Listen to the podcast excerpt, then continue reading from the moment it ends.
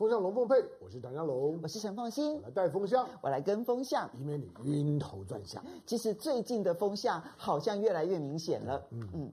我们先从这一个蔡英文呢，五二零的就职之后呢，其实你也很快的，其实这个礼拜在政治上面极为热闹。嗯、除了礼拜一的 WHA 的大会啊，连续三天，嗯、然后紧接着蔡英文就职，嗯、然后再紧接着就是大陆的两会，是哇，台海上空特别的布满了各式各样的讯息。嗯、我们先来看一下蔡英文的就职演说当中跟两岸有关的，以及我们看到后来。汪洋还有陈明通的一些谈话，嗯、我们从这里面可不可以看得出一些风向呢？嗯，面对复杂多变的两岸情势，过去四年我们尽力为两岸的和平稳定做出了最大的努力，也获得国际社会的肯定。我们会持续的努力，也愿意跟对岸展开对话，为区域安全做出更具体的贡献。我要再次重申，和平、对等、民主、对话这八个字，我们不会接受北京当局以“一国两制”矮化台湾、破坏台海的现状，这是我们坚定不移的原则。我们也会持续遵循中华民国宪法与两岸关系条例来处理两岸事务，这是我们维持台海和平稳定现状的一贯立场。两岸关系正处于历史的转折点，双方都有责任谋求长远相处之道，不免避免对立与分歧的扩大。在变局之中，我会坚持原则，并秉持解决问题的开放态度，负起责任。我也期盼对岸的领导人能够承担起相对的责任。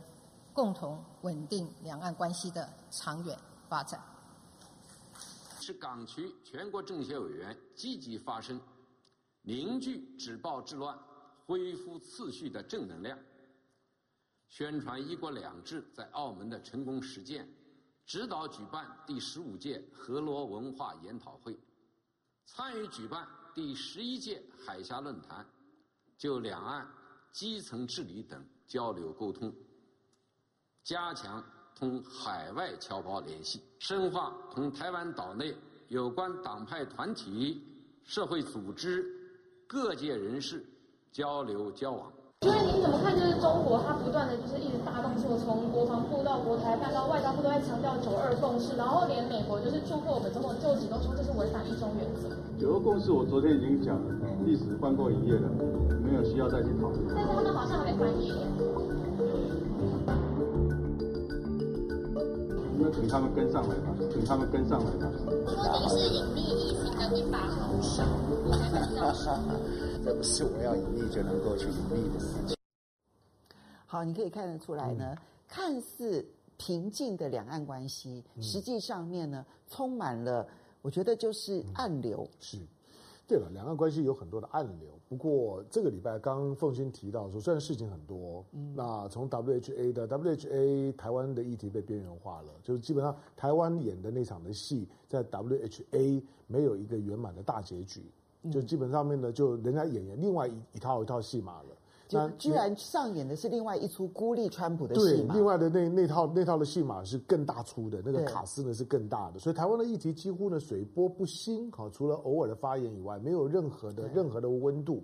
好，那 WHA 呢三天，那个那个是呢国国际政治大框架的，是在中美框架下面，嗯、同时对美国来讲呢，它意味着它接下去在国际国际组织当中要去煽风点火会非常的困难。再来就是蔡英文的就职演说，我们刚刚看到了蔡英文总统就职演说。虽然这两天我相信了大家，我们的观众朋友大概也听很多人的分分析，但是我的结论就是大家太浪费时间了。那个时候你说不应该听蔡英文说什么？我是说，我是说浪费那二十五分钟已经够了，你还要浪费这么多的时间呢去听听分析？你连听唐江龙分析呢都不必，那没有什么好好分析的。那那我们现在怎么样？我们现在转题目吧。就我的意思是说，我们我们要要分析，我们要去谈的是说。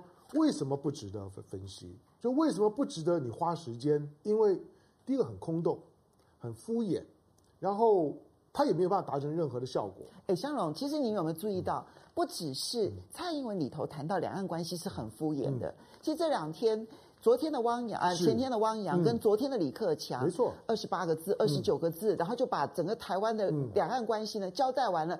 其实内容也是空洞敷衍哎，就是强调说深化融合啦，然后呢要促进交流啦。其实对于两岸当中的很多具体碰到的矛盾，一个字都没有提。所以不管是汪洋也好，李克强也好，蔡英文也好，这这在这三天的大戏当中，其实都是。敷衍两岸问题，嗯、对，我觉得呃，如果这两天你花了很多的时间去去看大家在谈，想要在那些字里行间里面读文本，硬要做出点学问，我真的觉得浪费时间，因为没有什么学问好做的，就是大家都不想谈，嗯、但是也不想闹。嗯，简单讲呢，蔡英文的、这两这两句话很重要。对，就蔡英文的蔡英文总统的这个就职演说之后，两岸关系呢就进到了一个彻彻底底的僵局。什么僵局？就是第一个，既不想统又不能独；对，第二个，既既既不能既不能和又不能战。对，要和要战都都都不行，要统要独都不行，大家就卡在那儿。嗯、卡在那儿怎么办呢？你就看到大家呢各说各话，甚至到最后呢，酒逢知己千杯少，话不投机半句多。我懒得跟你讲，因此你也没有看到蔡总统在他的就职演说里面释放出什么新调子。嗯、那些的调子好像呢有一点软调子。但是其实那那没有新意，因为现阶段的政治条件呢是不存在的。那大陆方面来讲更妙，他根本就会不理你。呃，你想这不理你的这个背后是有意涵，嗯，有意涵。当然，这就是我们要要讲的重点，就是你要去注意的，就是说为什么大家突然唱软调？你想在半个月之前的时候，其实两岸的空气，不管是在你像到的环，你还记得环和环球时报的调子，你还记得他们的做东部战区的调子。你还记得那些的军演的调子？就是其实有许多对外释放的调子，都是摆出一副就是说五二零之后你给我试试试看，嗯，大家呢都是硬调子。可是到了呢前半个月五二零前半个月的时候，突然间的那种软调子就出来了。那不但呢会去压制呢，就是说大陆内部的那种武统的声音。甚至于呢，会有人呢出来呢去谴责，就是说呢，环球环球时报的总编辑释放出那种呢要增加核弹头的声音。嗯，甚至于呢，会有人呢，像是呢，像是呢，就说呢，这个解放军的这退休的少呃少将乔梁呢，在南华早报的讲话，那个调子，你今天回头去看蔡英文和汪洋或者李克强的讲话，你就觉得是有道理的，它是一个脉络，就就是先不扯这些。但是你刚刚讲的说不能和也不能战啊，然后你讲说是放软调，但我的看法是，它不是放软调，它根本就是冷调。对啊，就是它完全不去冷处理，冷处理。然后第二个是，万一他的选择是既不能和，战还不到时候呢？那这一点其实对台湾来讲才真的是危险的。嗯，那就是如果他觉得和平既然无望了，嗯，那只有选择适当的时间点。嗯，那如果。你现在那这样子的话去解读汪洋跟李克强的话里头啊，嗯、就有一点很有意思，那就是，哎，大陆真的翻篇了，嗯、他们真的不谈九二共识了。嗯，汪洋也好，或者是李克强也好，嗯、都不再谈九二共识，嗯、直接谈的就是国家统一了。是，那这一点其实对台湾来讲，你你会觉得比较安全吗？不会，就是说九二九二共识最早是一个是一个谈判的调子，对，但是国家统一不是谈判的调子，是。就是国家国国国家统一，基本上面就只是你要知道一国两制也好，或者说九二共识也好，它都是在国家统一概念下面，它跟你谈的一些的一些一些谈论的基调。我们要如何谈国家统一这件事情？我们要有一个共同的讲话的平台。嗯，但是那个平台现在都被都被拆了。凤琴刚刚讲的很好啊，在短短的三天之内，你看到了李克强的讲话，你看到汪洋的讲话，汪洋终究是政协主席。政协基本上面就是呢，大陆呢官方建构的最高的最高的统战机构。那这样子一个政协主席，又刚好在这时候排在五二零之后呢开议，嗯，谈的调子跟蔡英文的调子竟然都一样，都不谈九二共识。你不觉得这很怪吗？对啊，你不觉得很怪吗？就是理论上面来讲，你蔡英文不谈，我还是要谈呐、啊。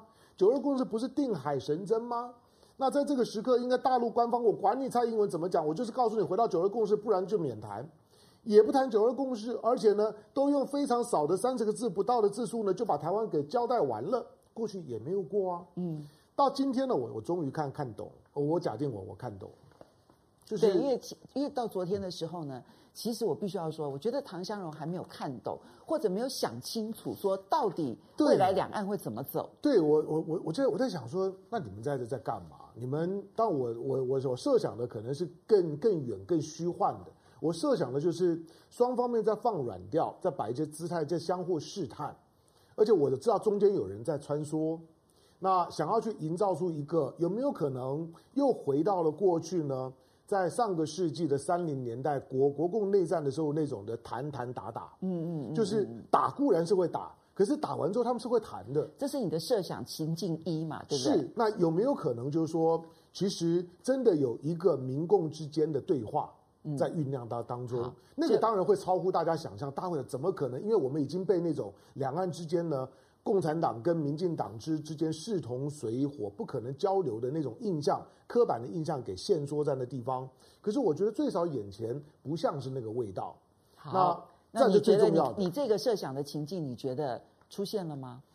我觉得还没有说出现。相反的，因为有另外一件事情，就是今天发生的，我想大家都注意到了这一次的两会。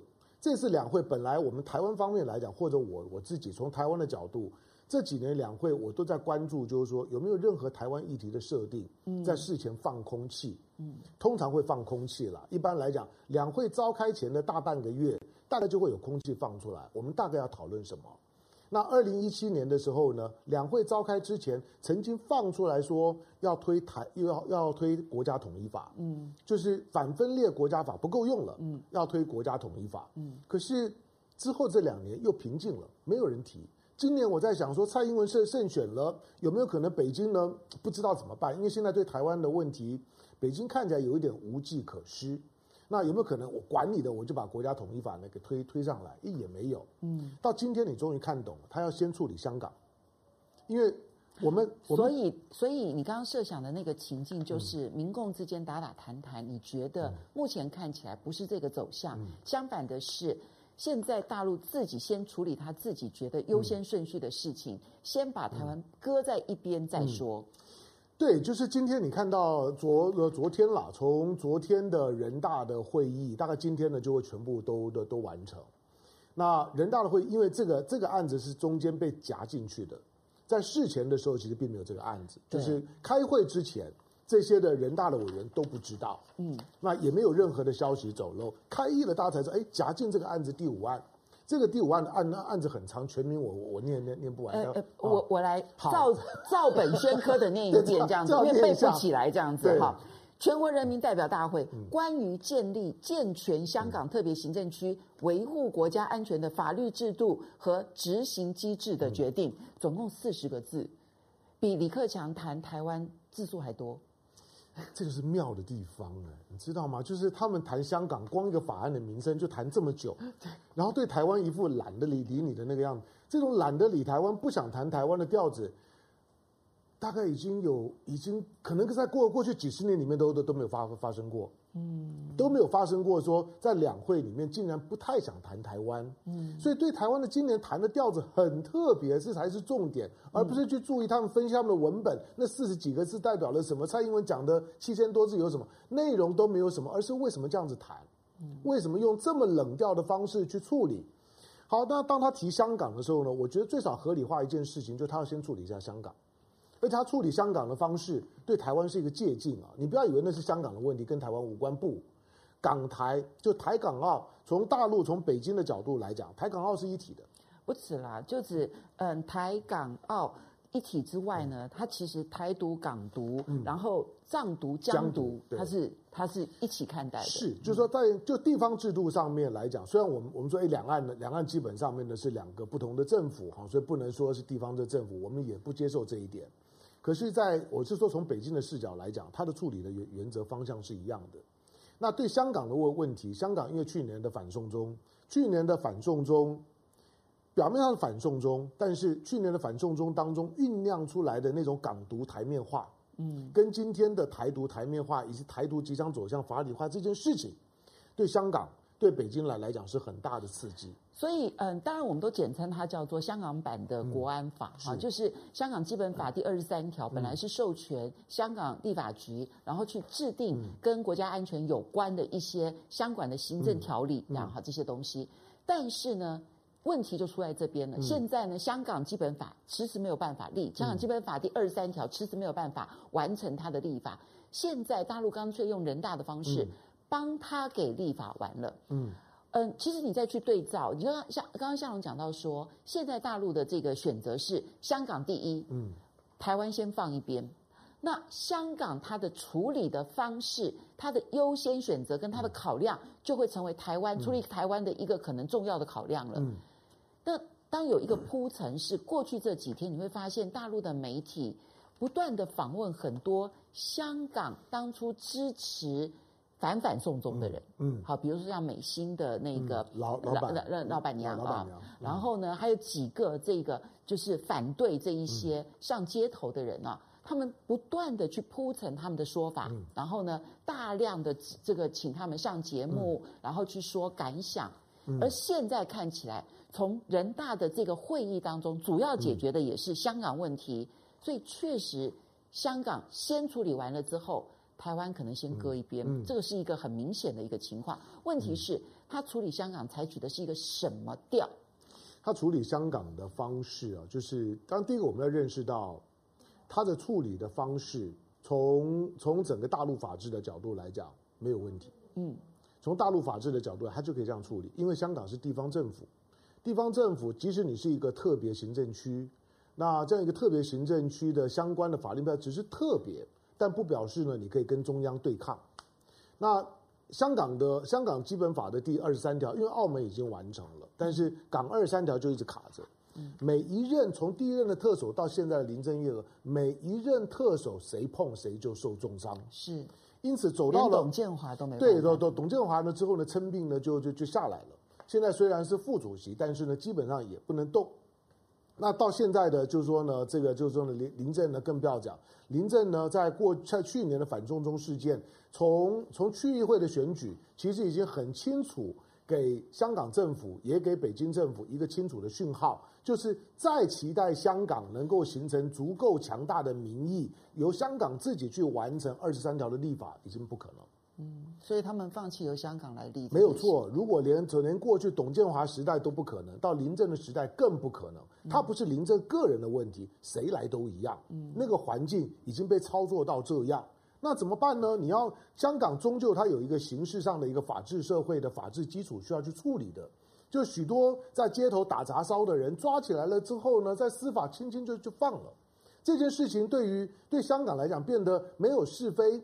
支持你的人会觉得没有受到鼓舞，而去呢跟反对你的人来讲，觉得可以为所欲为。香港的法秩序被摧毁这件事情是二零一九年的国际大事，那这件事情重伤香港。香港呢去年的下半年，因为呢反送中垮了，之后疫情爆爆发了又垮了，香港这一整年非常的暗淡啊。那现在的这个立立法，我说从第一，我们从法的角度来讲，它的处理没有问题，就是你地方呢不立的法，就像台湾。台湾，我们常觉得，哎，你你你香港，你你北京怎么可以对香港这个样子？怎么可以呢？没没收香港特别行政区的权利？那是地方自治权利。你有没有注意到，民进党政府今年做的一件事事情？他把台中市政府的生煤许可权直接就没没收了。以前呢，这是林佳龙争取到的。前任是我我的人，OK 呢，生煤许可权没有问题。但是呢，现在是国民党在执政，直接就没收了，你抗议都没有用啊。对啊，把台中的立法给没收掉了。没有错，那才是没收地方自治基本权，限没有任何的政治性哦。那本来就是地方的，就是健康的问题。不过香港这一个法律呢，它终究是一个嗯国际瞩目的一件大事。嗯，是的。要做这件事情之前，其实我相信北京内部应该是会有争辩的。嗯。从我角度去看的话呢，我其实心里一凉，凉的是什么呢？呃，过去香港说实施一国两制，嗯、它有一个很重要的目的是为了为了对台湾去做一个示范，就、嗯、说啊，一国两制可以如此如此如此。但我觉得他现在呢，已经不打算拿香港做范本来给台湾看了，嗯、所以某种程度来讲，他等于是没收了一国两制。我把我把一国两制的概念呢，就是稍微置换一下，就说从今天开始，你你你看他的处理的方式，北京的处理的方式，我我我我私自比拟，就是说我如果是北京，我如何思考这件事情？凤姐讲的对，香港的这件事情是洞见国际观瞻，嗯，美国、英国在里面花了这么多的力气，去年反送中到处你都看得到他们的影影。今天早上川普政府已经是跳脚，没有错啊，当然跳跳脚，他为什么跳跳脚？他觉得香港被偷袭了。政协呢是用突然间夹带，他为什么用夹带的方式？他也不想曝光，因为他想快刀斩乱麻，生米煮成熟饭呢，让你呢连任何挣扎的空间呢都没有，所以这个案子必过。他不不提早呢公布呢，就是不让你有去酝酿炒作的空间。你知道的时候呢，生米煮成熟饭。那你川普家要做任何的反应，他也预期得到了，美国啦等这些国家一定会呢七嘴八八舌的骂一骂。要骂随你骂，要制裁随你制裁。我觉得北京的处理的方式，以他过去的惯性来讲，就是不管付出什么代价，我就是这样子做，而且非做不可。所以，当他对香港如此的强硬，其实只剩下表面上的一国两制。然后这个时候呢，在处理香港问题上面强硬、嗯，鹰派，而且不再去拘泥于表面上的一国两制的时候。其实我觉得我心里凉的就在于说，如果他都不在乎说对台湾一国两制还有任何的示范效应的话，然后再加上汪洋跟李克强完全不谈九二共识，其实你就会注意到，那如果他接下来要处理台湾问题，他的态度其实，嗯，香港的问题如果解决的话，台湾问题其实就会对台湾来讲就变得很严峻了。我不知道北京会不会会不会像我这样想？我觉得那个一国两制啊。所谓五十年不不变，那个假设其实因为现在的现在的所有的变化太快了，它不可能撑五十年。那再加上这个一国两制的落实，因为卡在港二十三条，所以中央本身的那些呢那些基本的对于就是说呢国家统一啦、排除外外力的这种内患外内乱外患反恐的那个诉求，因为没有二十三条，所以他呢他根本动弹不得，所以他非得要处理。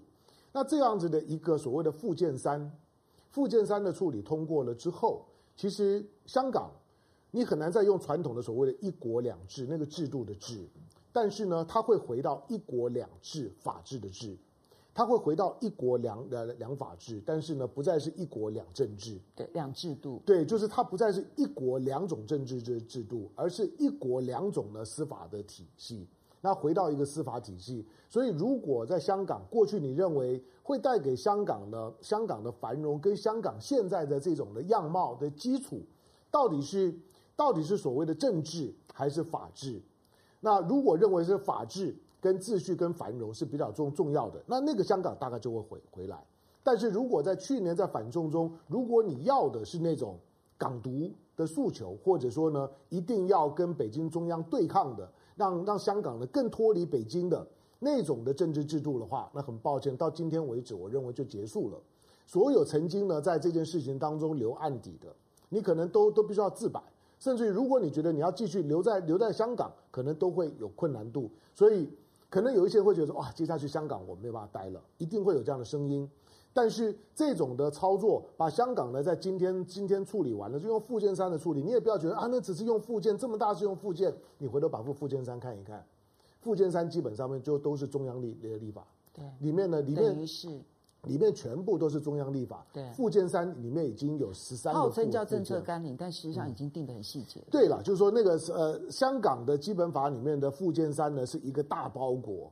里面呢，属于呢中央的立法权限，尤其是内政国呃外交国防的问题，全部呢都是在附件三里面处理。所以呢，他把国安的问题摆进附件三里面，你或许会会觉得难接受。不过在在理论上面讲，并没有问问题，就是它是属于就是说呢中央层级的一个立法，立法都是香港的普遍的适用。不，我觉得香港未来，我的判断是它未来半年会更乱。嗯、那但是乱完了这半年之后，就会决定说。它会走向你刚刚所形容的，嗯、那就是中国大陆完全主导的那个一国两司法制的那样子的一个嗯表面上的稳定，嗯，还是它反而会英美势力会介入的更深，嗯、或美英势力会介入的更深？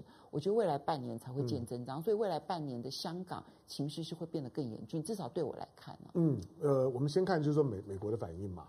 美国的反应会很强烈。对，先看美国的反应，毕竟美国在香港有一个大大的总领事馆。嗯，那个总领事馆我们之前讲过，它是美国大概在全世界属于总领事馆层级，甚至绝大部分的大使馆的规模都没有这个总领事馆大哦。你不要小看香港总领事馆，嗯、这个总领事馆的这个这个编制员额将近两千人，这么大个编编制。而且它不是，它不是归美国驻北京的大使馆管，它是直属于美国国务院，这样子的一个总领事馆，在香港很有影响力。嗯，所以去年美国也通过了香港人权法案，就像是台湾关系法一样，他把它通过香港人权法案，因为这些法都已经过了，你有这这么大总领事馆，而北京这一次的就是附件三的处理，很明显的我说了，它就是第一个。不可以颠禁止颠覆政这政府。香龙，我跟你讲一句话，我们的结束就好了。因为我觉得说，是我觉得问题关键点在于美国要花多大的力气来阻止中国大陆实施这个法律哈？那我觉得美国会会施展很大的力气，可是那个力气不会只是在香港的动员，嗯，它一定是采取一些制裁的一些措施，会会的，那就会使得全世界在。面对香港问题的时候，出现了更大格局的一个混乱的一个场面。嗯，好，所以跟美国在香港投资了多少的总领事馆啦，多少的人员啦，我觉得没有关系。嗯，我觉得现在其实关键点已经在于，它就是对中国大陆北京来讲，是不惜升高中美冲突，也要在短期之内解决香港问题。我觉得就是这样的一句话。他他对川普的连任是有帮助的。他会让他的反中更振振有词，嗯，他也会让川川普呢稍微走出的最近在国际被孤立的困境。他可以用香港呢做引子去号召呢他的盟友们支支持他。是，他说：“你看香港，你看他们处理香港，你们难道没有意意见吗？”对，OK，其他的国家怎么看到香港就 OK 了，好，那这是这个议题上面有可能让美国达成这半年以来跟他的盟邦之间的最大共识。我们来看一看，好了，后续其实这点是非常值得观察，国际的反应，美国跟国际的反应，其实都是值得评估的。好，我们来看几位网友的这个回应。勾勾说：“出其不意，会开会前焦点都在台湾，没想到是香港。”对呀、啊，好，王老说陈凤新在我心中已经超越了局座，成为预言之王，真的是。谢谢。好，Monster 他说，香龙道歉，港独是很少部分的人，不要抹黑香港。好，啦，我觉得是少数人，可是他有绑架了很多的上街抗议的人，这样哈。那 Kevin 说，一国两制的最终目标本来就是一国一制。对，刚套军说明明我们的秩序很好，为什么要两制？然后这个 f r y c o l a 说，大家都不想走中国制度，所以搞出了一国两制这种东西。我觉得一国两制它确实是中国制度有它的缺陷。如果我们要讲说中国制度是完美的，那就对不起啊，那就太太太这个蒙上眼睛，然后完全假装没有看到任何制度上面的缺点。但你说中国大陆的制度现在立刻做很大幅度的改变，对中国是好的吗？嗯，不一定是好的，甚至于对台湾都不一定是好的。我要这边很公开的说，坦白说，现在中国大陆如果是民主的话，嗯、一人一票公投的结果一定是打台湾。嗯，我不觉得说，嗯、呃，大陆的民主这件事情对台湾是保障。嗯、相反的，在短期之内，在短期之内，民主真正所谓的民主对对台湾反而会变成很大的威胁来源。嗯，这点是我的看法，我不知道香龙如何。很好。杜小宝说：“香港问题解决好，台湾回归后的管理问题就解决一大半了。”好，那么 How Long 说：“呃，谢谢你的抖内，美国想打台湾牌，但是中国不想被动的跟着川普的节奏被美国打，而是主动打香港牌，掌握主动权。”诶，我觉得这个观点其实也蛮好的，真的这个观点，谢谢谢谢你，我觉得这个观点真的很好。好来，然后李大锤说：“立法立完法的香港是什么样？”以以后的台湾就是什么样？香港再给台湾打个样，嗯。嗯，这是我担心的。谢谢虚无缥缈的斗内，他在泰国曼谷，他是凤山人，好，很厉害，对呀，他们都要强调说我是高雄凤山人，对，杜尧炫他在巴圭的，对的，好，谢谢你啊，好，杜尧炫。然后 Lisa Richmond 说，一国两制九二共识都不想要，中国政府已经无路可走，只有统一跟一致一条路了，嗯，对，这就是问题了。好，根深似丑，嗯。事有丑虚心兮，好，陈凤馨说的有误，这是政策性文件，具体的还有实施细则，嗯、对他这规的很规定的很细节，而且只要人大通过了之后呢，嗯、人大的政协会呢，呃，这嗯这个这个政策委员会，它其实通过的就会是。呃，在那个框架下的一些小细节了，嗯，那是通过之后，香港就直接实施了这样子啊。嗯、那么欧嗨泰说，谢谢你的 donate 这样子。那么 Adam 是说，你要直接说，大陆会走民主路线还是专制路线？我对于民主跟专制这种二元的划划分，我现在完全改观。我觉得，我觉得现在的时空环境真的非常不一样了。对政治、嗯、政治对抗或者意识形态。你很难跟我讲说民主或者是专制，比如说现在的美国，我认为现在的美国是非常法西斯的，嗯，非常法西斯，它完全回到了那种的上个世纪的麦卡锡主义的白色恐怖的气氛。你听川普每一天在点名媒体，点名了他的对对手，点名任何跟他唱反调的人，几乎都是直接扣帽子，而周围会有一大群呼应的人，而且不惜暴力相相向。所以你会发现，美国社会里面的自由派越来越沉寂。你要我说美国是一个民主国国家，我还是愿意说它是个民主国家。但是如果你说跟过去相比，现在的美国差太远了。好，民主跟专制不是二分，嗯、它那一条光谱上面有很多很多很多的可能。就像你今天要要说大陆是个专制国国家，它是一个它是一党专政，可是你要不要说它是一党专制？某些方面比较高阶的议议题是，可是其实大陆因为发展的太快，所以它在很多就是说非政治、不是这么政治的领域里面，它现在的百家争鸣的情况其实非常的明显。那还是解严，像台湾解严前的那个状况是的。对的，它在威权时代了。好，我们接下来要来看的这个议题呢，嗯、其实是军事上面的了。嗯。那么就在五二零过后的一天，那么美国国务院呢宣布批准了对台湾的一项军售，好、嗯，那重型鱼雷 MK 一八、嗯、这个军售案呢，那么在这个时间点的宣布，好像特别有意涵。我们先来看这则新闻。刚迈开第二个任期，美方适时送上大贺礼。美国国务院批准售台十八枚 MK 四十八重型鱼雷，还包括备料支援等，总价高达一点八亿美元，大约新台币五十四点四六亿元。美国国防安全合作署在推特发文，重申美国长期以来认同台湾是一股良善力量，将持续致力于支持其国防。外交部长吴钊燮证实，这是美方支持我国潜舰国造的具体行动。呃，这个重型鱼雷。是要由我们的那个呃潜舰国造，就是自己国造的这个潜舰上面所使用。对，那这个代表美方对我们安全的这个承诺的落实，啊、呃，我们表示欢迎。那对于美方坚守啊、呃、台湾关系法以及六项保证的这个承诺，那我们也表达感谢。基本上是不是认为美方支持也协助我们潜舰国造这个计划？一点都没有错，没有错吧？我们一些必要的防卫性武器。我想说，这样的话，对我们整体防卫能力有是有提升的，对区域的和平稳定也是有助益的。当然，这也符合美国的整体国家利益。不止如此，另一项军购案也渴望成交。根据美媒报道，我国准备向美国购买岸置机动型的鱼叉反舰飞弹。这款反舰飞弹用来监视沿海状况，可以对准敌方船舰攻击，扩大我国海岸防御范围。由美国主导的印太陆军地面会议也在五月二十号登场。今天两天，由美日英泰等二十六国陆军总长参与商讨应对武肺疫情方法。我国陆军后勤指挥部军医处处长谢宗豹受邀与会。另一张画面更直接把我国国旗和其他与会国家并列，台美关系大跃进展现在实际行动当中。民事新闻综合报道。这项军售案呢，其实我觉得，呃，罗致政啊，就是立法委员罗致政，嗯、然后跟外交部长吴钊燮。他们其实是唱双双簧啦，就 他们他们就是他罗志正问一个想要让大家知道的事情，这样说哦，这就代表了美国对于我们这个前舰国造的一个支持。我并不反对这个说法，因为事实上我们每次在买新嗯这个购买前舰也好，或者购买飞机的时候，其实除了那一个。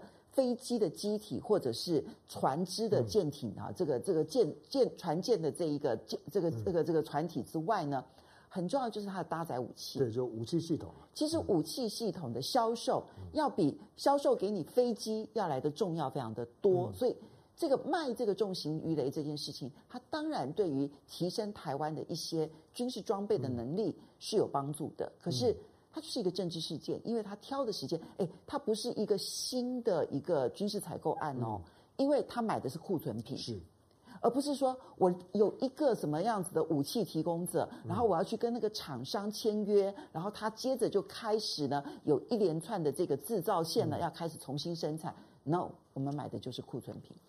好，这个 MK 四八。它不只是库存品，而是上一次呢给我们的 quota 我们没有买足。对，二零一七年，我告诉你说呢，你要呢买三斤猪肉，结果呢你只买一斤，你这次再再补补两斤，通通都带带回去。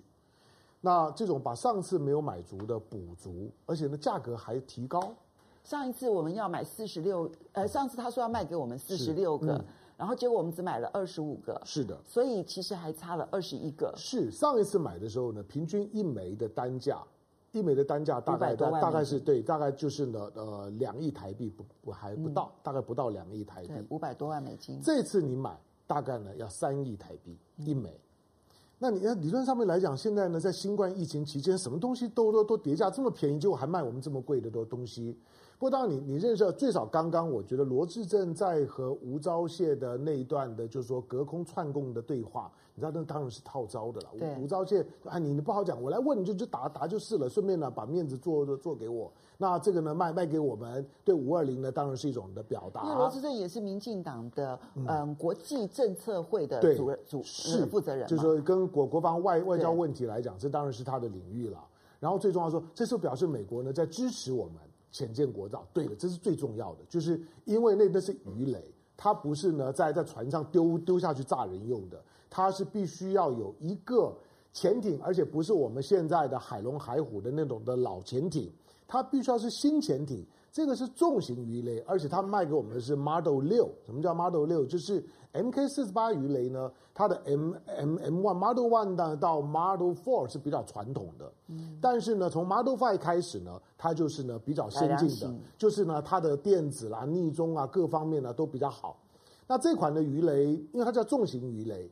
当大家会说，诶，那那到底跟传统鱼雷有有什么不一样？第一个，它的距离非非常远，它可以它可以攻击呢八百公尺海海面上八百公尺的潜艇，你躲再深，因为台湾海峡都都都没这么深啊。台湾海峡大家都知道，平均呢大概一百多公尺而已，你躲八百公尺，我都可以呢追追得到你。它可以呢持续在三十多公里外面呢就就开始呢发射，就开始追踪。但是你要知道，就是说你最好能够炸得到，因为你炸不到，一发出去就是三亿台的台币。那个我心其实是很痛的，就一发出去，你知道没有没有没有百发百，一发出去没有中就是三亿，跟你要打的那个那个船可能是差不多。所以你铁铁定你要先算算看，说这条船值不值得我用这个鱼鱼雷打？打小船你用这种鱼雷的话，你会很很伤本。好，那美国呢做这件事事情，当然在这个时候，与其说是送给蔡英文的礼物，不如借着这个机会。就像是要你台积电过去一样，我要你买足，买足了之后，我现在还没有潜艇可以用哦。你要知道，刚刚的吴钊燮告诉你，就是说我们现在的潜艇是不能用的。这个鱼雷买了之后，是我们摆在那儿，叫我们潜舰造好了之后，这个鱼雷才能够装得上去。它有没有威胁性？是有的啦。这个鱼雷的性能是是不错的。美国现在卖给我们的基本上面，不管是不是库存，基本上都是现役品。那 M K M K 四十八鱼雷呢是有用的。只不过卖的这么贵，在这个时刻，不要把它当做是对台湾的支持，它是在跟台湾要保护费而已。我们接下来看一一一支影片啊，这个是在五二零当天呢，那么大陆的媒体，他们的军事媒体啊，嗯、然后呢，公布了一段影片，哦，二十四小时拿下台湾。嗯、我在这边先说一下，就是刚刚我跟香港两个都同意，短期之内两岸议题其实已经搁一边了，嗯、就。既不用谈什么九二共识，也不用谈什么一国两制或一国一制，它反正就是搁一边。对大陆来讲，要处理的已经是香港问题了。既然搁一边，其实短期之内也不会有武统的这样子的一个声音。但是大陆的媒体为什么要在这个时候公布这一个影片？而这个影片当中我们会看到什么？我们来看一下。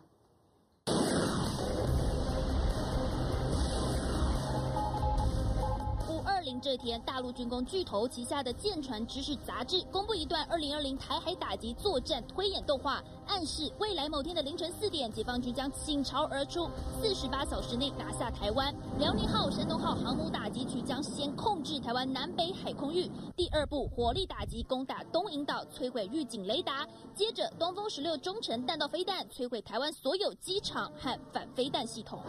火箭军四个旅第一波次共发射一百七十二枚东风十六 E 导弹，分别对马公、松山、桃园和花莲等机场进行攻击。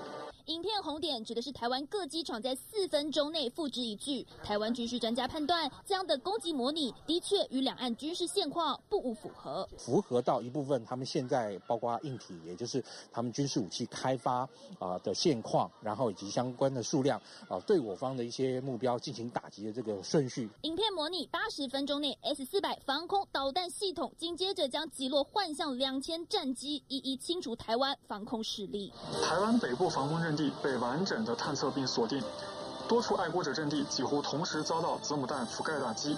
二十四小时之内摧毁台湾大部分基建跟军事基地，削弱反击能力之后，随后才展开大规模的登陆作战。但军事专家认为，这模拟太过理想，也看清台湾军事能力。他在做类似的准备的时间，我们的情报系统跟呃卫星的侦照系统等等，不可能对这些所有的状况全然无知。他真正打到的只是哈，我们现在目前所有那个这些作战单位账面上的驻地而已。选在五二零这天，对岸发布影片，时机不是巧合。吓阻意味不言而喻。为什么在这个时候还要发这个贺祖的影片？因为明明知道短期之内其实是不会有这样子的一些武力攻击的一些情况的。我第一个当然对台对台的工作本来就软硬兼施了，不会只有软调子，不会不会让台湾有一种错觉，以为就今天汪洋不谈，李克强不谈了之后呢，我就把你台湾放了，不会的。中国没有任何一点点的可能。把台湾当一个屁一样的给放了，没有那种的可能性。那因此呢，他在在在同时间呢，他一定会有些硬调子。这个硬调子对内也很重要，对内要安抚呢那些的鹰派的情感的、嗯。我比较觉得他是他内宣的效应远大于对台湾的威吓。对，就是说呢，安抚安抚呢，就是说呢内部的鹰派的情感的需要，因为因为那种的武统的声音已经非常高了。鹰派，你看呢，就是说呢，这个我们之前呢，就东的东部在战区，在过去呢，接连的讲话，就是放弃幻想，准备做做作战，这种的声音呢，连续的唱，你唱完了之后，如果你都没有动作，其实鹰派或者说解放军的士气是会受影响。大家会觉得你每次都把我们动员到某个某个情绪之后，结果呢不了了之。那这种的这种动员呢，每一次呢，你都必须要维持在某种的热度热度上面，所以它有对内的安抚的味道。当然，这种的视频的画面。其实你经常会看到啦，每隔一阵子就就会有。他一年的军演这么多，现在的军演呢，几乎都已经影像化了。每一次的军演，解放军或者呢大陆的宣传的机构都会把它做成影片，所以你会不断的看到，甚至于呢也开放了媒体呢去拍摄。那这种呢已经的电影化的这种的画面，看起来都都很好看了，哇，那种枪林弹雨简直就像是拍拍战战战争片一样。那他不断的 update，其实他也在秀他自己的军武。他每次有新的新的军武上来的时候，他就会改变他本本身的作战的思维，因为他有新的筹码可以用了，有新的军武，比如现在他们知道，就是说他的火的火箭弹的覆盖，他的火箭弹直接跨过台湾海海峡，而且呢弹那种覆盖面呢是非常的完整的。但是有一点基本上没有改变，就是他没有没有打算把台湾呢变成是一个就是把台湾的全面的摧毁。他基本上所采取的都是很短的时间之内、很小的范围之内外科手术式的攻击，就是针对呢重点区域的攻击，瘫痪台湾的，就是说呢有形的军事力量，达成了就是说呢武武装解放台湾的目的，就是这样而已。所以你看这些视频画面的时候，你也不妨就把它当电影看，看看看看大陆的军武。他基本上秀秀军武，这种秀军武的情况，今今天地球上大概只有两个国家能做，美美国跟跟跟中国。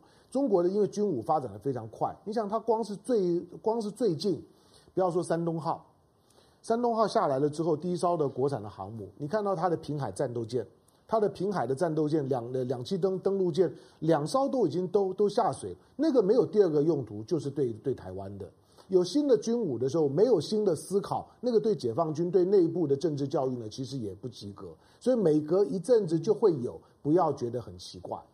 有军武发展，但没有新的军武的思考。嗯，其实也这也是我看这部影片的一个感受。嗯、就我觉得现在的战争应该不会是这样打法。嗯，那不过没有关系，我觉得其实这里面就可以凸显出来，两岸虽然现在是冷处理，嗯，处于冰冻期，可是并不代表着说这中间随时不会发生任何的冲突摩擦，嗯、因为我们现在的冲突摩擦其实是放在中美的框架下。嗯。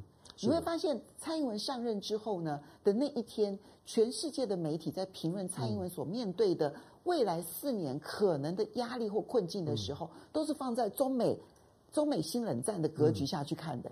就说台湾的角色，就是在中美新冷战的这个格局当中，我们会被被扮演什么角色？不是我们要扮演什么角色，是我们会被人家拿来作为什么样的角色？到底美国要如何的运用我们？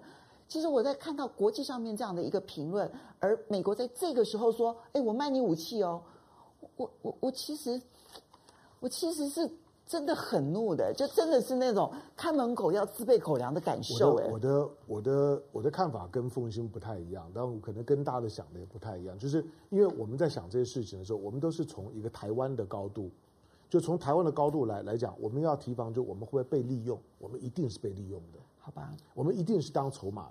但是我们总总是失去了一个民进党的高度，因为民进党在思考这件事情的时候，他是从他党的利益的高度。那当然是从他党的利益的高度来讲，你必须要知道，他只有一个选择，他就是努力成为一个很称职的棋子。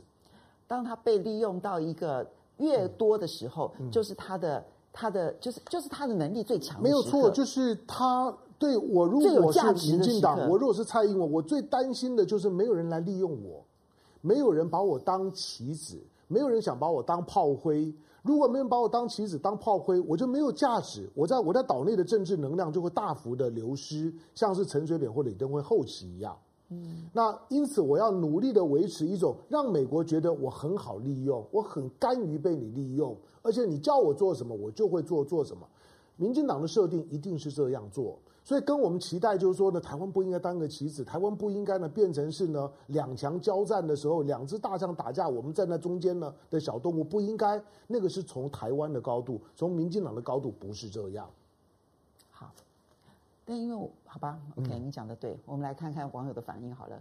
天生反骨，谢谢你的抖内说，每次看到我们被买武器的时候，就会想到李敖说的，嗯，帮美国当看门狗还要自备狗粮，嗯，啊，好吧，OK。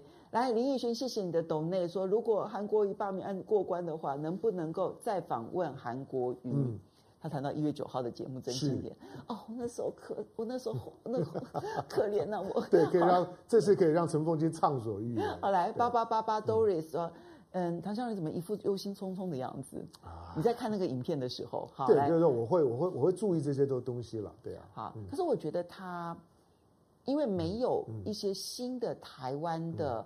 机密真的被揭露出来，嗯，所以看起来它比较不是那么样子的核心内的影片，否则我相信他们会知道台湾更多细，嗯、因为他所攻击的那些目标都是我们已经公开的，没有错。而且你要知道，在现在在在网络上面，这种的，就是说呢，军武影片非常多，嗯，那很多的这些军武的爱好者、爱好的团体，当背后有一些是有是有官方 sponsor，各各国大概都会做这件事情。都会有一些跟军方合作的外围团体帮忙去帮军方做包装、做宣传，看起来不是这么的官宣，但是呢又有点官宣的味道。所以你看到很多的军武的影片，我觉得不需要因为它是在五二零就把它特别放大，好像呢北京真的准备干点什么事儿。那个影片本身从我的角度来讲，没有什么太特别。好，所以达莱玉说假的啦，假新闻啦，笑死了，网友无聊制作的啦。但他他也不是网友就是了啦。好。飞起来碰到天，居然要动用航母，这演练是干什么做的啊？嗯、好来，分离主义卑鄙无耻。他 说我看得很明白，好讲好来，谢谢。保尔说，香龙怎么不说这是中共攻打台湾的信号？会不会过度解读桥梁的言论？其实两者未必都代表中共高层。呃，任何这种的言论啊，尤尤其是反主流的言论出现的时候呢，照例呢就是跟 Mission Impossible 一样，你一旦一旦呢被被怀疑的时候呢，被逮到了之后呢，我都不会承认的，不会有任何人出来承认，也没有人出来出来讲说乔梁讲的呢是假的，不代表我，我我碰到这种讯息，我多半就是看有没有被否认了。如果今天有一个很正式的官方的窗口出来讲说桥梁乱讲，对。那你就知道说，OK，那个桥桥梁你就就就不用听。不过我觉得桥梁呢，固然他说的话也许说不得准，嗯，但你没有注意到汪洋跟李克强的调性是什么调性？是，所以我就说，你看那个调子就在一个一个排列的序列上面是很一致的。是，那你就你就这个时候你就应该认为桥梁的那个讲话，他不是呢，就是基本上空穴来风，他是有所本的。我形容汪洋跟李克强的讲话是背对着台湾，嗯，唱冷调，嗯，好，来。然后伊夫尔的说啊，一副一枚鱼雷价格跟 F 三五一样贵，对，三亿台台币没有啦，就是说，F 三五应该贵贵贵很多了，F 三五应该不止，对对对，好。然后 Ray Jun 说。他比较喜欢 AKB 四吧？这这跟我第一时间想到也也是一样。我干嘛要谈？好讨厌你们这些男生！我干嘛谈那个 MK 四四八？那个没有几个人懂，AKB 四十八大家懂。好好好，流觞曲水，我他说他支持一党专政，这个党做不了就改正，不改就下台。哦，OK。然后 Simon Chen 说，唐湘龙可以研究一下张维维提出来的良政跟劣政啊，这也是一个可以考虑的。好。然后 F.K. 然后 Three Tips 的 Brand 说，嗯，Baring 好，Baring 说，随着时间的发展，台湾跟大陆的军力差距越来越大，这也也是一个事实了。是。好，不过我们刚刚既然讲到了罢免韩国瑜，我们就来讲一下罢免韩国瑜这件事情嘛。是当然。现在看起来呢，那么民进党就是他们讲说他们政党不介入，没有，他们现在整个国家机器都动员进去了，连高铁都要表态一下。我们来看一下哦，高铁呢，现在最近呢推了一个。这个针对大学生的优惠活动，五月二十七号到六月九号，嗯，就你在这一段期间呢，你只要去消费这个嗯高铁超过五百块钱的话，嗯，他就会再送你五百块钱的一个优惠券。嗯，哎，五月二十七号到六月九号，第一，它刚好不是端午节，嗯，它距离端午节刚好还有两个星期，它刚好不是端午节。对，然后第二个是。他刚好就在那个嗯，这个这些大学生毕业考的时候，大学生在忙着毕业考，嗯、或者在准备期末考。当然，准备期末考大概还有一两个礼拜的时间，嗯、然后又不是端午节，这时候推优惠活动啊，你不是针对六月六号的罢韩，你是在干嘛？嗯啊。你说那那为什么不可以推优惠活动？我推优惠活动又没有告诉你说鼓励你回去罢免韩国瑜。当然他不会讲到这么公开。那当然了。但是呢，那个动作是很明显。那我觉得唯一呢，没有在这里面呢状况外的呢，就是这陈时中，嗯，他居然否定了这个交通部所要推的那个台铁的站票。嗯。呃，陈时中毕竟到目前为止，对于防疫这件事情，我们虽然已经放开始在逐渐的放放宽。但是仍然不希望让大家完全失去警觉。我认为陈时中是没有搞清楚林佳龙为什么在这时候推高铁的优惠票。对，那个呢是为了配合你儿子的罢韩。如果呢告诉他说，哎，这个是他帮你儿儿子罢韩了，那陈时中可能就比较容易。所以他们所以他们的沟通不良，好，没有事先告诉他说，站票可以啦，不然的话大学生回去的人数不多啦。陈时中第一时间没有抓到林佳龙的梗啦。哦，OK，就林佳龙的梗在这个地方。当然，因为林林佳龙是我我学弟了，我们我们在我们在学校的就认识。那么老了？对对对，就是说，但是我看到就是说，当你今天作为一个部会首长，行政部门用各种的打擦边球的方式，用公部门的资源去挹注一个罢免案，那是很糟糕的事情。嗯，就是政治对选举的直接的介入，它不是买票，但是它近乎买票。它跟买票有有什么不一样？我补贴你钱，你坐回去。如果如果我们对于走路工呢非常痛恨，觉得你怎么可以呢发走路工？你怎么可以呢？就是说呢，让就是说用这种变相补贴的方式让大家呢去做什么什么？这有什么不一样？因为凤新刚刚的解解释就是，我们只能说这是解释，而且是合理的解释，因为他不会告诉你说我就是为了让大家罢韩呐，而且针对年年轻人呢，尤其学生。准备期末考的，准备期末考；准备毕业考的，准备毕业考。当然是啊。然后隔两个礼拜又要准备回去过端午节，嗯、你就刚刚好在那之前，那你怎么能说它不是针对性的呢？就是因为，因为通常这种的案子的投票率都不会高，那的投票率呢，如果呢能够的达到个达到个三成，都已经很高了。最高的也不过就是非正规的选举的最高的投票率，就是在在二零一九年的立委的补选台南的二选区四成二。嗯，那已经杀成那个样样子了。郭国文跟、那个、可是那是要两方通通都去没有错，没有错。所以他们很担心这次的投票率，因为终究要有五十八万票嘛，有效的五十八万票，五十八万票的动员，以你说以现在的门槛来看，他觉得一定过，可是总是没有投票以前谁知道？所以用各种的就补贴的方式，他反映就是说，民进党为了罢韩成功，不择手段。不过这个好像也不稀奇，对不对？嗯、当然、哦、因为呢，这个总统府最近呢，嗯、号称被骇客攻击哈，嗯、然后呢，号称呢流出了一些被变造的文件哈，嗯、然后里面呢，但但我觉得这个号称其实那些文件都是应该是真的，现在越看越真哎哈。嗯、那这一些文件里头呢，最新的文件是他们如何去打赖清德的？嗯，我坦白讲，那个那个文件的内容，如果不是真的。是没有人编得出来的。嗯，国民党没有这种高手，国民党缺这种高手。对，当然你说赖清德跟韩国瑜这两个人，我们拿赖清德做例子，是因为赖清德曾经呢在在初选的时候意气风发的呢赞美韩国瑜说百年难得一见的高手。这两个高手今天碰到一个真正的大内高手的时候，都不是对手。嗯，你看看呢，那些呢曝光的骇客的这些的内容里面，是如何用尽各种的方式的操作，要去呢糟蹋，要拉下赖清德。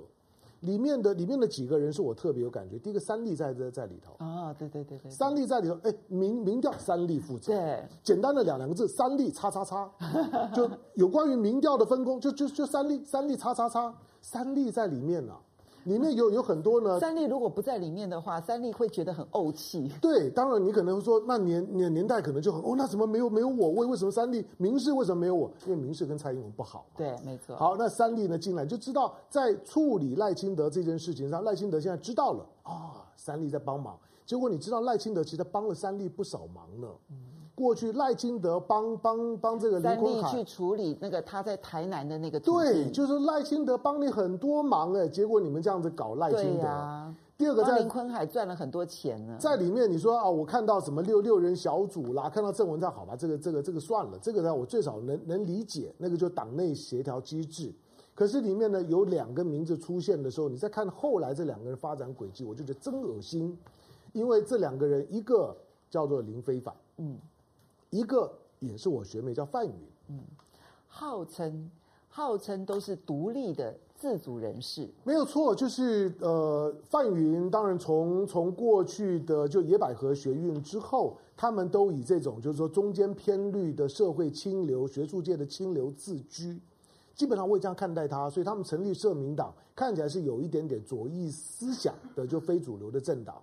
作为一个创党的党主席，后来当我发现呢，他挂上了民进党的不分区名单的第四名的时候，我其实就很有意见。我说，你一个党主席怎么可以这个样子？作为一个政治人物，总是有格调的。你那些党的党员怎么办呢？后来发现说，去当不分区就是工具人的待遇啊，没有错。结果工具人的酬庸哎，你开什么玩笑？这样子的一个一个骇客骇出来的真实的函件，我说是真实的。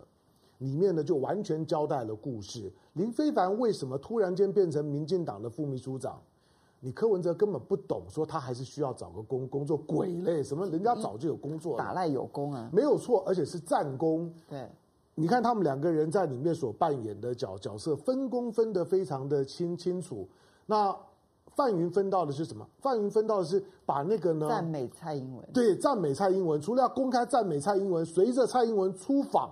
用一个就是说呢，女性领导的高度呢，包装蔡英文。那个时候我看的时候，我也觉得 OK 啦，这很正常。以范云的这种的女性主义的思考跟训练，包装蔡英文很合理。搞了半天之后呢，是大家套好招的。范云还分到另外的一个工作，就是哎，你你你你去把把那个我们民进党的那个圣人那个林义雄要要要要弄要要安抚好，不要他出来呢放放炮讲一些什么奇奇怪怪的话。他们担心林义雄出来挺赖清德，对，所以哎，你要去把他安安大好。你看这个工作做得好不好？超好！所以不分区第四名很值得啊。所以啊，你就知道努力完了之后，从从蔡英文胜选了之后，初选胜利之后，这两个人马上找到新新工作，马上都确定政治之肮脏之龌龊，而且在这些过去的跟现在的学运世代，范云是上一代的学运。林非凡是这一代的学运。如果你对学运，如果你参与学运还有任何的幻想的念头，看看这两个人，你看看背后政治操作的丑陋，他们是对付赖清德。你如果如果是对如果是对付国民党，你或者说说我讨厌国民党，这样做很好。可他对付赖清德，好啦，香龙不要义愤填膺。嗯啊，我都酸掉啊！不，你没有错啊，所以，所以我还是很很喜欢，很喜欢陈佩琪在五二零发的那那句话，就是会骗的，对，就会赢，对，就会赢，对，会骗就会赢。好，我们很快的感谢几位好朋友。Fly Huang 说，罢韩跟总统选举不同，因为年轻如果没有被激起选举的激情的话，可能会跟总统选举差很多。我们再看结果吧。然后一一谢谢你的抖内，你呃，你说为什么台湾人不希望统一？然后就就说统一马上可以进入联合国啊什么的，嗯、我觉得台湾人现在还并不希望改变自己的生活态度、嗯、生活制度这件事情。其实这也是大陆可以不断追求进步的一个很重要的动力吧。当然，那个是在良好的互动的情况之下了。好、嗯，我我觉得要谈统一，真的要多了解台湾。是，对好。沙拉这样说，谢谢你的支持。好，来，张璐张璐说，唐湘龙其实长得很帅，他你自己不知道而已。好，真真真五年，你要我讲讲什么？你要讲说 他真的是一个聪明的人，真是对的。我们要非常谢谢所有的观众的支持，嗯、那你们的支持才是我们能够继续往前走的原动力。非常谢谢大家的收看，嗯、时间到喽，要跟大家 say 拜拜喽。嗯、好，每个礼拜呢，就是这个小时最快乐的 Happy Ending。好、哦，真的、啊，下下下礼拜见。好嘞，拜拜，雅虎。